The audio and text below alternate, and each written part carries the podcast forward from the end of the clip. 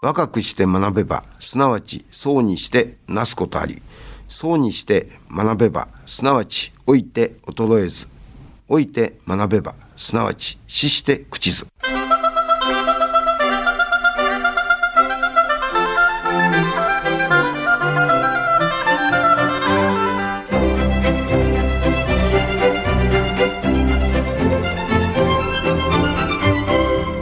兵庫ラジオカレッジ。今朝の短歌。あんたの手温かいねと友達が変わる変わる握手求める。あんたの手温かいねと友達が変わる変わる握手求める。山本武美。手の温度と心の温かさの関係は諸説あるようです。変わる変わる握手を求められるのはそばにいるだけできっと皆さんほっとされるからなんでしょう。手の温かさの向こうに包容力を感じてらっしゃるんですね。さて今朝の兵庫ラジオカレッジは落語家つゆの団六さんのご出演でダウン症の兄貴をもってその2をお届けします。今朝の講座は自由課題番組です。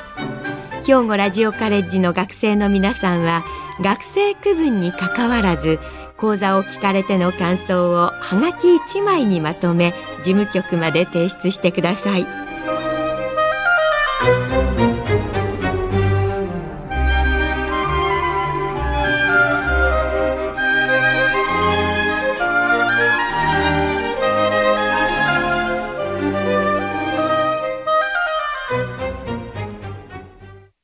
どうも、えー、おはようございます。ご無沙汰いたしております、えー、梅雨の弾録です。前回は何年前ぐらいになるんでしょうかね。えー、はっきりと2年ほど前ですかね。えー、確か2期、え、ダウン症なんですけども、え、その話をしたと思うんですが、まあ、その続編と、え、ざっと考えていただければいいかと思います。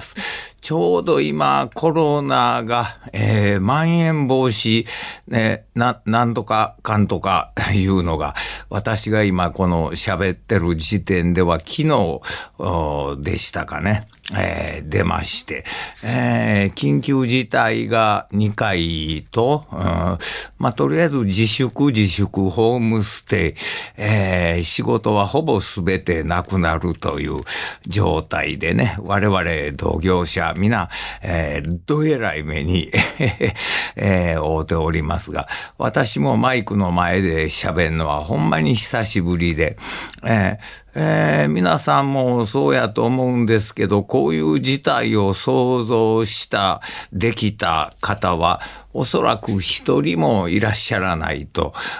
思うんですけども、ちょっと振り返ってみますと、去年ですね、えー、2月の2日です。はっきりあの、覚えております。あの、仕事で熊本県へ行きまして、えー、で、まあ、落語一席と、えー、ダウン症という、まあ、あの、先天的な、えー、なんていうか、染色体異常で、えー、ダウン症というのが生まれるんですけど、今、兄貴は寝たきりの状態で、えー、まあそういう兄貴の僕は青年後見人をやっておりまして、えー、落語とその話を1時間半ほど、まあ喋って。その時は何ともなかったんですけども、あの、帰って、えー、しばらくしてからです。それまでも仕事のキャンセルはちらほら入ってたんですが、えっ、ー、と、外国クルーズ船が、あれ横浜港でしたか？集団発生みたい。もうあのあたりからも大騒ぎになりまして、えー、ほぼすべての仕事、講演、えー、落語の会、要請、全部キャンセルなりまして、で、ね、あの、たまたまなんですけど、私の妻は病院の事務のパートのおばちゃんをやっておりまして、まあ医療従事者のまあ、端くれという言い方おかしいですけど、一応そこに分類されまして、えー、まあ、限界体制。ね。で、まあ、あの、とにかく家におれという。で、何もできない。で、あの、母親が神戸の灘区の方で高齢者サービス付き住宅というワンルームマンションみたいな、えー、ところで非常ボタンがあってそれを押すとまあ、とりあえずまずは事務員が飛んできてくれるというようなサービスですね。で、まあ、自炊してもええし、えー、あの、食堂で、なんていうか、毎、毎回3食予約しても食べれるしというところで、まあ、そこへ入所して、もう、7、8年になりますかね。まあ、うちの家から車で10分ぐらいのところなんで、まあ、あの、ちょこちょこと、うちの子供は孫になったりしますんで、母親は僕と会うと喧嘩ばっかりするんですけど、やっぱ孫が可愛いんで、えー、孫が、うん、おばあちゃんでや元気かぐらいの感じで、えー、まあ月に一遍、二月に一遍ぐらいの割で別に行ったから何をするっていうわけやないんですけども、うん、うだうだ喋って、で、まあ、元気な時は河原散歩したりして、えー、まあ帰ってきたりしてたんですが、それが一切できんようになりまして、で、まあ僕らも外出は控えようということなんですけど、母親はね、昭和4年生まれたら、えっ、ー、と、91か2になると思うんですけども、えー、とにかくその高齢者付き住宅から一歩も出るなという、えー、きつい指令がありまして、えー、面会は一切禁止、えー、という状態で、で、まあ、あの、電話でたんまに喋ったりするんですけども、うん、どうもやっぱり顔合わして、ああでもない、こうでもない、まあ、けんもう僕とはもうほんまに喧嘩ばっかりするんですけど、それが一種のストレス発散みたいになってたんでしょうかね。で、まあ、孫が顔見せに行ったり、えー、してたんが、それがあかんようになって、で、僕が電話するときに、まあ、うちの息子、娘に、おい、ちょっとばあちゃん変わったり言うたら、まあ、ばあちゃん、まあ、母親もですね、ちょっと機嫌ようなって、またコロナ明けたら遊びにおいでなんてなことを喋、うん、ってたんですけどもそれは一切ダメで、えー、母親も外に出れないでどうも電話口の声を聞くとどうも精神状態も、えー、かなり認知症も進んではいたんですね。えっ、ー、と、要介護にでしたかね。まあ僕は医者でも専門家でもないんで判断できませんけど、これはどうもかなりいってるなと。と、はよコロナ明けてもらうことには、えー、あの、徘徊であの、どこ行ったかわからん、行方不明というような、そこは大丈夫なんですね。どこ行ってもちゃんと自分とこへ帰ってくる。もう、伝書鳩の優秀なおばばみたいなもんなんで、えー、それは安全、安心やったんですけど、えー、それがだんだん進んできまして、今僕がこれ、ここで喋ってるので、えー、っと、だから1年半ぐらい、母親とは一切顔も見てない。えー、そうですね。お正月も、えー、よう来ませんでしたし、で、えー、で、その間にうちに、あの、僕の孫ができまして、えー、近所の兄ちゃんと結婚しまして、えー、えー、ね、あの、何すんねんという、うん家帰ったら、あの、隣の町の祭りの青年会の実行委員が背広着ておるんですよね。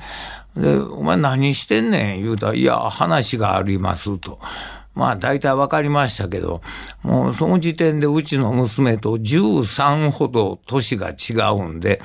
えー、もうかなんな、これ、近所のやつで、年のおっさんと、と思ったら、あの、結婚させてください。誰と。で、まあちょっと本名は控えときますけど、まるまると、え？ー、ええで、うん。まあもう、は、はよ、その、もう、こう作りこうって言うたら、もう中入ってまんねん。あ、そうですか。もう、あの、住む場所を決めて、な、うち同居せえへん、できへんから、住む場所はよ決めや。もう決まってますね。あ、そう。早いな、お前ら。うん。ほな、あのー、もう婚姻届も出して戸籍とかもちゃんとやっときや、あ、もうしました。お前ら、俺が一番最後かえ、という。で、それがコロナ真っ最中の12月に結婚しまして、ここでもコロナの影響が出ましてね、えー、普通、まあ、娘夫婦としては神戸に総楽園という花の綺麗なところがあって、あそこで白むくを着て、えー、で、どっかのチャペルでウェディングドレスを着て、で、式は地元のゆずるは神社ってあるんですね。あの、フィギュアスケートの羽生結弦君がお参りして、全国からファンが初詣に来て、すごい行列っていうあそこです。えー、あそこがうちから歩いて5分ぐらいで、祭りもあそこに、えー、だんじりやなんやをこう入れてるところなんで、あそこで式を挙げて、で、総楽園で、えー、そういうお披露目を、お披露目っていうか、いろんなおしゃれをして、で、どこそこのお店でこんなコースを食べて、というようなことを喋ってましたけど、えー、それが全部中止になりまして、で、そのとにかく式だけは、括弧だけでもつけようということで、えー、で、あの、ゆずる派神社、宮司さんは親しくさせてもらってますんで、もう親族だけでやりますと。まあ、披露宴も何にも、えー、全部最初の予定はキャンセルなんで、近所のうどん屋さんを、これ店一軒貸してもうて、えー、まあ、友達だけで、えー、まあなんか鍋みたいなのをつついて、で、我々はもう本来やった披露宴ですけどないんで、えー、私の家と、あ向こうは向こうでどっか店借りてバラバラでうちの家はもう寿司の出前だけ取ってまあ缶ビール一本で乾杯で終わりと。まあそういう状況で。まああの、改めてやりたいと言うてますけど、まあ無理でしょうね。まあ、ニュースでも、あの、結婚式業者はかなり赤字というのも聞いてますし、まあ主役であるはずの新郎新婦も、あの、まあ、いわゆるその一生の思い出が消されて非常に辛い目に遭ってるっていうのも聞いてます。まあ私らも、うん、着せずしてその中へ入っちゃった、えー、ということになるんですけども。で、えー、まあその時点では子連れ結婚式やったんですけども。で、えー、兄貴のダウン症の方は相変わらず寝たきりで良くもならず悪くもならず、うん、もう全身チューブだらけで、えー、寝返りも一人では打てない。えー、ですから手とうてもうて、えー、やってもうて、で、食事も口からは食べられないんで、えー、なんか、流動食ってていうんですか？あの、いや、色か。今、色になったんです。え、えー、流動食やってたんがちょっとダメなって、肺炎を患って、えー、色になって、で、まあ世間から見ると植物状態、この言葉あんまり好きやないんですけど、あの、意識は他人にはあの、もうほんま意識なしで寝てるんですけど、僕らが行くと、やっぱあるんですね。あの、僕とかうちの息子、娘が、あまあ、のりおって言うんです。のりお、のりちゃんって言うと、あの、目で僕らを追いかける。で、あの、言葉、もともと言葉、ちゃんとした言葉を喋る人間やないんですけども、あの、僕らを見ると、ええー、とか、わーとか、まあ他人には規制に聞こえるんですけど、まあ発発生するんで、あ、あなんかを言いたいんやな、というのは、わかるんですけど、これの面会も、コロナ騒ぎ以来、えー、まあもともとそんなにしょっちゅうは行けてなかったんですけど、もう全然今行けない状態で、えー、まあ施設の方からは、あの、順調に、あの、こんな薬とあんな薬とこんなん飲んで、えー、誕生日のパーティーは、えー、病棟全部で一緒にやりました。中で、えー、写真を送ってもうて、まあそれだけが唯一の手段なんですけど、まあ、兄貴が精神的にどういう状態にあるのかまでは、えー、僕もやっぱこれは顔見て、えー、判断せなしゃあないんですけど、えー、まあ収まるやろうと思ってたらイギリスやらブラジルやら何人や知らんけどけったいな方イギリス人型やないですね。イギリス型、えー、なんかブラジル型なんかいろいろあるみたいですけど関西はイギリス系が多いみたいです。この新種が出てまた、えー、感染者数が増えてる。これ今、あの、放送されるのが24日でしたかね。今、だから今日は24日ですよね。えー、えー、その時点ではどんな感、ね、感染者数になってんのか、今僕がこの喋ってる時点では、まだ先が読め。だから政府にしても、いろんな都道府県知事さんにしても、我々にしても初めての体験で、ああせいこうせいっていう指示出さはんのも、これは結構大変やから、あんまり当然人間やからミスもあるでしょうけど、そのミスを取り立ててあかんやんかっていうつもりは私は全くございませんで、まあ、ただ、それを自粛してや、外出せんといてや、家におってやって呼びかけてる厚生労働省の職員さんが何十人か、え銀座で、え、どんちゃん騒ぎして12時まで、あれにはちちょっとやないですね。かなりムカつきましたね。えー、別にその人らの実名公表せえとは思いませんけど、えー、その人らを追跡調査してもうて、で、感染がなかったら、あ、あの店は安全やと、逆に宣伝したら客来るんやないかって言うたら、えら怒られましたですけどね。えー、まあ、そんなんで、えー影響が本当にこれいつまでどう続くのかよく分かりませんけども。まあ僕という小さい単位で数えてもまあパッパッと今思いついただけでこれだけの影響が出てあほんで妻側のね、えー、父親がえー、コロナ前から入院退院を繰り返してまして、で、お医者さんには余命宣告を受けてまして、で、えー、もうコロナで限界体制入った時点ではもう秒読み、えー、それでもまだ最初のうちは僕は仕事キャンセルなってうちの近所の嫁さんが勤めてる病院なんでほぼ毎日行って、えー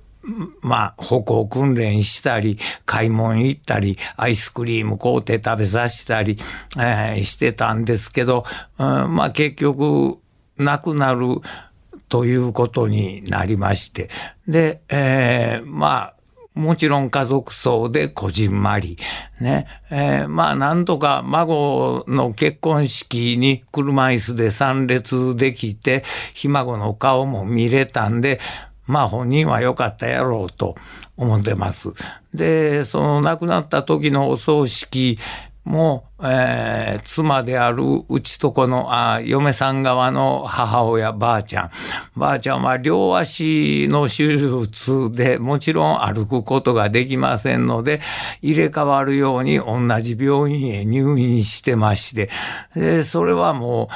コロナがかなりえげつない状態になってきてたんで、えー、面会初めのうちは1回につき1人、えー、もちろんマスク手洗い消毒、えー、して1回に1人10分以内ということになったんですけど、今度はそれもダメになって、えー、洗濯物なんかは職員さんに預けて、えー、守衛さんが外へ持ってきてくれて、消毒し終わった手で持って帰ると。うん、で、まあ、そのうち今退院して一人で暮らしてはるんですけども、まあ、この、もう一人の方のばあさんがまだ達者で今歩けるんですけどこれがだんだんとね、認知症が入ってくるという、今でもかなりちょっとややこしい状態になってまして、80後半で一人暮らし、えー、せっせせっせと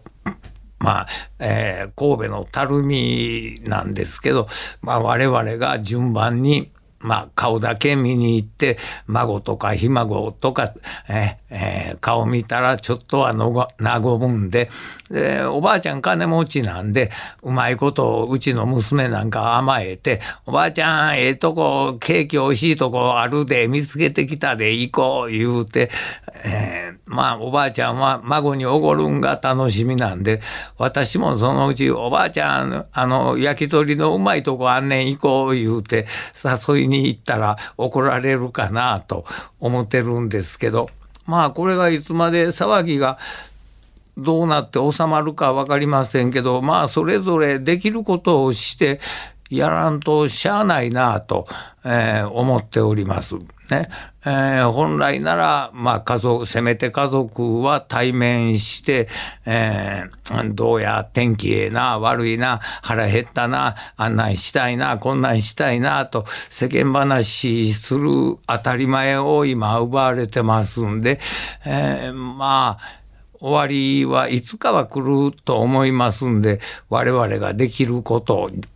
まあ僕の場合は落語、うんとしか言いようがないんで、まあ制限されたお客さんの数の中で、えー、なんとか、まあ落語でちょっとでも笑ってひとときでもコロナのことを忘れてもらう時間を作らないかんなと思っております。で、えー、今日が4月24日ですね。えー、来週ですね。4月30日金曜日。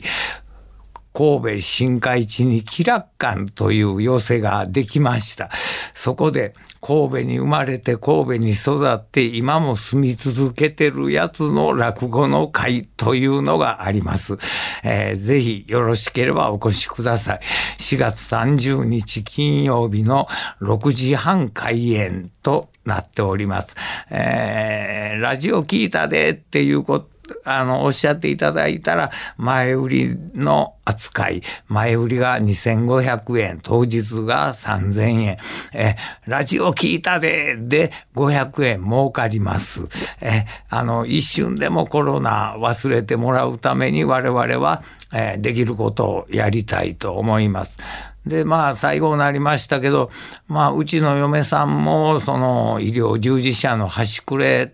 とは言いますけども、まあほんまに偉い目してはる、えー、看護師さんなんかほんま休みなしに働いてるという話ももう、うん、よく聞きます。ほんでお医者はんもあの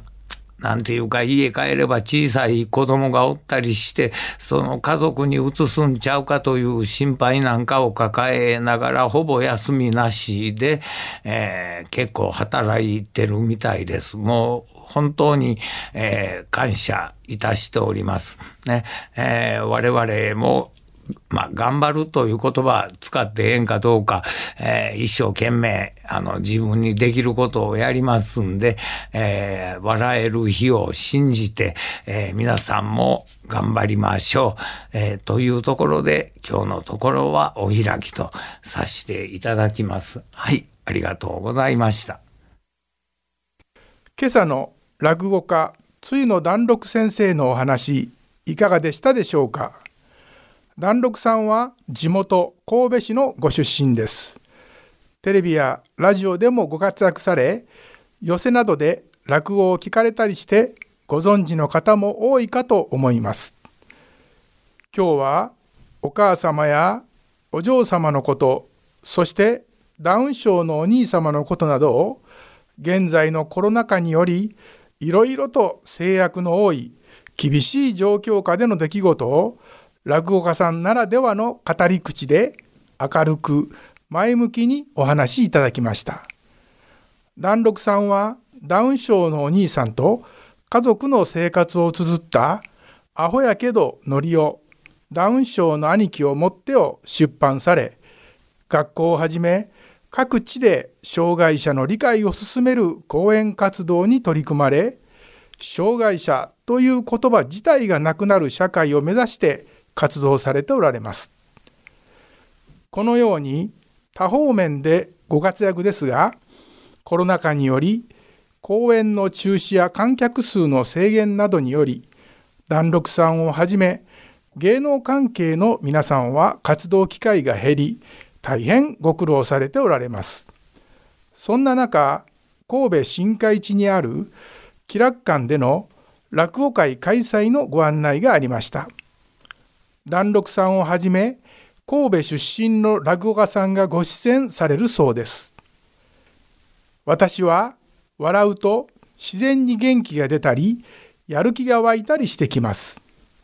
笑いは自然治癒力や免疫力を向上させるとも言われています。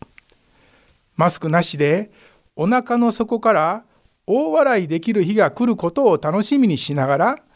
今朝はこれで失礼します。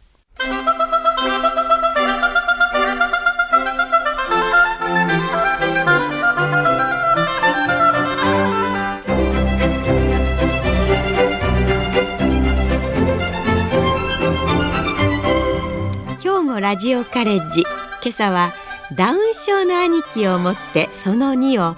兵庫ラジオカレッジの大川真澄学科主任の案内でお届けしました。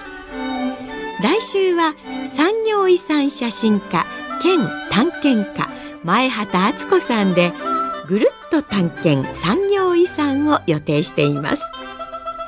さてここでお知らせです。兵庫ラジオカレッジでは令和3年度の入学者二次募集を行っています。